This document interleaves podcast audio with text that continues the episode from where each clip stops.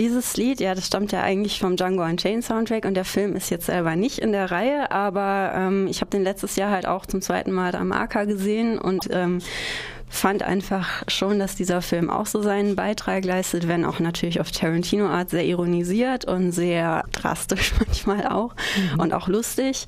Aber der Soundtrack ist halt echt große Klasse, wie auch oft bei Tarantino. Und ähm, gerade dieses Lied, das ist ja so eine, ich finde fast so ein Mix aus Soul und Folk. Hab sowas in der Art eigentlich auch bisher noch nicht gehört. Auf jeden Fall fand ich das schon im Film sehr schön und ähm, es geht halt um die Freiheit, ne, wie, wie, wie man die erlangt und vielleicht auch, so entnehme ich es mal dem Text, welchen Preis man dafür zahlen muss oder musste. Je nachdem, ich weiß leider nicht, aus welchem Anlass das Lied entstanden ist oder woher Tarantino sich das für den Soundtrack ausgesucht hat, aber ähm, es wirkt einfach sehr durch seine Stimmung und auch durch den Text genau, auch die Art ist ja sehr gefühlvoll gesungen. Deswegen fand ich, war das eigentlich, ist, ist das eigentlich eine ganz schöne Einleitung, da es ja in dieser Reihe eben auch um Sklaverei so in den ersten Filmen und später dann vor allem um die Form von Rassismus geht. Um Sklaverei geht es heute Abend bei 12 Years a Slave. Dann kommt nächste Woche die Farbe Lila, der ist schon ja. etwas älter mit Whoopi genau. Goldberg.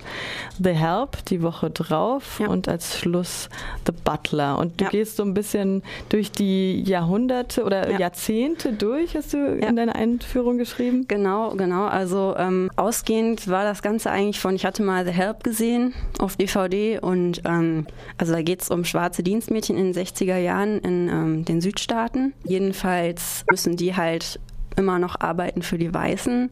Gut, sie werden bezahlt und, und alles, aber das ist halt gerade die Zeit, wo die Bürgerrechtsbewegung ja ganz stark nach vorne gekommen ist und ähm, diese ganzen Auseinandersetzungen, die man ja aus der Geschichte kennt, Martin Luther King und den Protestmärschen und diversen anderen Geschichten. Man kennt ja die Bus-Episode, wo sich eine ältere schwarze Frau äh, nicht erheben wollte, mhm. wo sie von einem Weißen dazu aufgefordert wurde. Also in der Zeit spielt mhm. es halt. Und da fand ich es einfach ähm, krass zu sehen, dass es da noch im Prinzip eine abgemilderte, aber trotzdem moderne Version von Sklaverei oder zumindest von Abhängigkeitsverhältnissen halt gibt. Und das hat mich so ein bisschen auf die Idee gebracht, da mal zu gucken, was gibt es eigentlich sonst noch. Und mit 12 Years a Slave ist mir halt klar geworden, in den letzten Jahren sind durchaus einige Filme erschienen, in denen nicht nur schwarze Protagonisten wirklich im Mittelpunkt stehen, sondern wo auch Geschichten im Mittelpunkt stehen, die sich halt mit Rassismus natürlich und ähm, auch eben diesen Abhängigkeitsverhältnissen beschäftigen. Und jetzt hast du auch ganz ja. bewusst ähm, Filme von schwarzen Regisseuren auch ausgewählt. Ja. 12 Years a Slave ist von ja. Steve McQueen. Genau. Und, Obwohl äh, der Brite ist, aber. Ja. Ja. Ach ja, genau, dazu wolltest du noch was sagen. Das ist eine Co-Produktion, hat einen anderen Blickwinkel, dadurch hast du gemeint, ne? Ist ja kein US-amerikanischer oder kein rein US-amerikanischer Film. Ja, genau. Also die anderen Filme und auch 12 Years a Slave irgendwo sind Hollywood-Filme, ganz klar. Mhm. Das merkt man auch ähm, ab die Farbe lila dann ganz stark. Mhm. Aber 12 Years a Slave nutzt das praktisch so in den Bildern. Also es ist in CinemaScope gedreht in dem normalen Blockbuster-Format, das wir ja alle kennen aus dem großen Kino dann.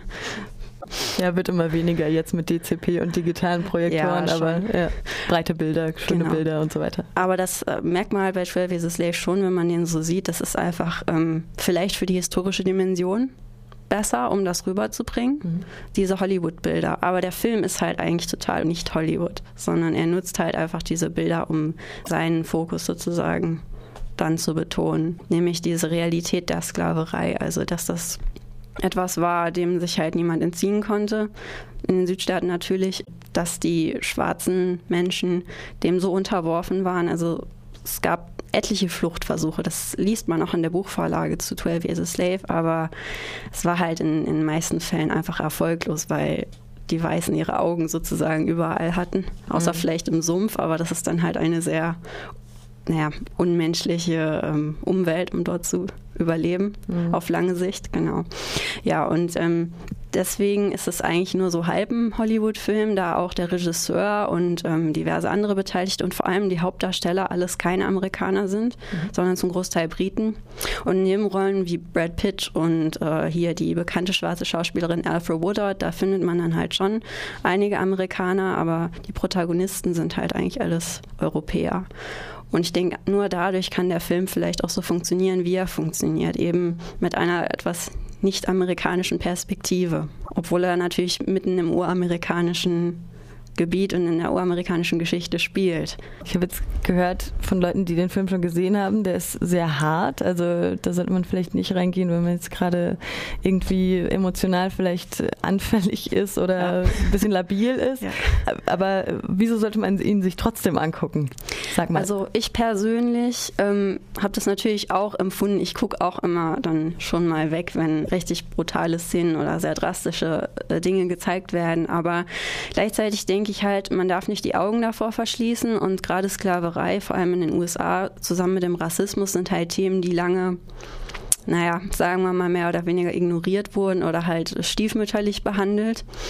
Und dieser Film leistet halt etwas in dieser Hinsicht, auch mit der mehr europäischen Perspektive vielleicht, dass er einfach etwas ans Licht bringt, was damals Realität war, dessen sich aber im Prinzip niemand bewusst war. Also die Weißen in Südstaaten, für die das Ganze normal war, die hatten ja eine ganz, einen ganz anderen Blickwinkel daran. Die waren ja gewöhnt. Es war ja für sie wirklich Normalität. Und ähm, für uns heute ist es natürlich eine barbarische Sache mit der Sklaverei, aber man muss es halt einfach im Kontext der, des 19. Jahrhunderts dann sehen. Und ich denke, das schafft halt der Film, diese Normalität für die Weißen sozusagen aus der Zeit rüberzubringen, aber auch die Normalität der Brutalität für die mhm. Sklaven in dem Fall. Und ja, und da gehört halt einfach die eine oder andere drastische Szene, denke ich, dazu. Weil wenn man das weglassen würde, dann wäre es ja im Prinzip nur wieder, ja, man verschließt halt die Augen davor. Und mhm. ich denke, gerade das wollte Steve McQueen eben nicht machen mhm. mit dieser einzigartigen Buchvorlage. Äh, wahre Geschichte übrigens. Komplett bis Also ein freier Mann, der ja. von ähm, Sklavenhändlern überwältigt wird genau, und dann verkauft ja. wird. Genau. Sagst du noch ein paar Sätze zu den anderen Filmen? Sagen? Ja, klar, gerne. Also, ähm, warum ich dann die anderen entsprechend ausgewählt habe. Es gibt noch, hätte noch einige mehr gegeben, die in die Reihe gepasst hätten, aber es ist natürlich immer schwer, dann sich auf vier festzulegen. Und da habe ich halt gedacht, wenn wir schon ähm, mit 12 Years a Slave so ein wunderbares Beispiel für das 19. Jahrhundert haben.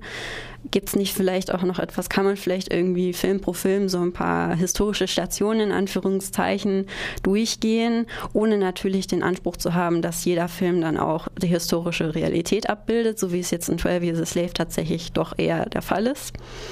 Ähm, denn da haben sogar zwei amerikanische Historiker ähm, die ganze Geschichte als, äh, also ak akkurat als tatsächlich so war, nachgeprüft mit allen Schauplätzen und Details und Fakten. Es sind wirklich sehr viele Fakten auch in dem Buch. Mhm. Kann man jederzeit nachlesen. Übrigens sehr empfehlenswerte Lektüre.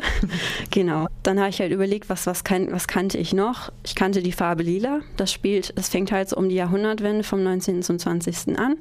Später ein bisschen die 30er Jahre und deckt halt damit nochmal so eine Zeit ab und es zeigt halt auch nochmal eine ganz andere, ein ganz anderes Leben im Prinzip, was, was wir sicherlich auch ähm, so in der Form gar nicht gar nicht kennenlernen konnten. Es spielt nämlich ausschließlich in einer schwarzen Gemeinschaft, aber einer sehr armen schwarzen Gemeinschaft. Ähm, ist auch eine Buchverfilmung nach einem Roman, der in den 80er Jahren schon ziemlich kritisiert wurde, vor allem als sexistisch, weil die Darstellung der Männer wohl sehr, ja, sagen wir mal, etwas einseitig vielleicht mhm. sei. Auf jeden Fall hat Spielberg das dann halt verfilmt. Und ich persönlich finde den Film sehr gut. Vor allem aber wegen Whoopi Goldberg, weil die liefert einfach eine Wahnsinnsdarstellung ab. Das war auch ihr Durchbruch in Hollywood. Und es ist unter Spielbergs Werken, denke ich, auch ein ziemlich ungewöhnlicher Film nochmal, wenn man ihn jetzt zum Beispiel so mit den Sachen, die danach kamen, vergleicht. Also da hätten wir dann so die 1900er bis 30er Jahre. Das Besondere daran ist einfach nur, dass eben eine schwarze Frau im Mittelpunkt steht, die gleichzeitig arm ist und eben auch noch versklavt wird im Prinzip von ihrem eigenen Mann, für den sie aber im Prinzip eben nicht seine, seine Ehefrau ist, sondern eben eine Sklavin, mit der er eben alles machen kann, was er will. Also sie sonst was arbeiten lassen und missbrauchen und so weiter. Und es ist auch ein recht drastischer Film, aber trotzdem recht gut, genau. Ja. Aber den kann man dann auch nochmal weiter diskutieren, wenn es soweit ist. Und der dritte Film ist dann eben The Help, wie vorhin schon mal kurz erwähnt, mit den schwarzen Dienstmädchen in den 60er Jahren. Ebenfalls eine Buchverfilmung. Interessant ist, dass das Buch von einer Weißen geschrieben wurde. Auch recht kontrovers diskutiert, gerade in den letzten Jahren in den USA. Dementsprechend kann man auch den Film ein bisschen ähm, vielleicht mit etwas Skepsis betrachten, trotz all der Unterhaltung. Er ist extrem unterhaltsam, er ist wirklich sehr lustig und auch sehr schön gemacht, warmherzig und so weiter. Trotzdem muss man ein bisschen vorsichtig sein, was halt die Filme so rüberbringen sollen, wer vielleicht das Zielpublikum ist. Trotzdem muss man echt loben, also wieder mal die Darsteller, wie eigentlich in all diesen Filmen, die sind in der Help wirklich richtig großartig. Also gerade die zwei schwarzen Hauptdarstellerinnen, die eben Dienstmädchen spielen, die haben einfach eine ganz eigen, äh, ganz einzigartige Aura im Prinzip, wenn man das so guckt. Ja, genau. Und das spielt eben in den 60er Jahren zur Zeit der Bürgerrechtsbewegung. Und zum Schluss kommt dann halt der Butler, in dem es, wie der Titel ja schon sagt, um einen schwarzen Butler im Weißen Haus geht und ähm, der über 30 Jahre dort gearbeitet hat, von den 60ern, von den frühen 60ern bis in die frühen 2000er. Im Film hört es dann praktisch auf mit der Wahl Obamas, der dann wohl auch vorkommt. Ich habe den Film leider selbst noch nicht gesehen, aber. Das ist auch eine wahre Geschichte dann? Ähm, ja, wobei stark abgewandelt für den Film. So aus den Kritiken und allem, was ich bisher so gelesen habe, kommt es mir vor, als ob der Film im Prinzip versucht, eine Geschichtsstunde in das Leben eines Mannes zu packen, was eigentlich auch sehr unterhaltsam sein kann, weil man praktisch das Ganze exemplarisch eben an einer Geschichte, die mitfühlend und ähm, ja, mitreißend im Prinzip umgesetzt wird, dann lernen und erfahren kann, was ja eigentlich auch ganz gut ist, als einfach nur mal die Geschichtsbücher zu lesen. Wenn zumindest die einzelnen Stationen stimmen, was ich jetzt mal voraussetze. Nur eben der eigentliche Butler, der im Weißen Haus gearbeitet hat, dessen Name und dessen Leben werden im Prinzip stark dramatisiert für den Film. Das mhm. ist auf jeden Fall klar. Ja, aber es basiert auf einer wahren Geschichte. Also Geschichtsstunde im AK Filmclub. Heute ja. Abend geht's los mit 12 genau. Years a Slave. Dann an den nächsten die vier Dienstagen, also ab heute heute die Reihe The Color Black, Sklaverei und Rassismus im US-amerikanischen Film von Nathalie vom AK Filmclub. Genau. Immer mit Einführung genau. vom historischen ja. Seminar. Genau.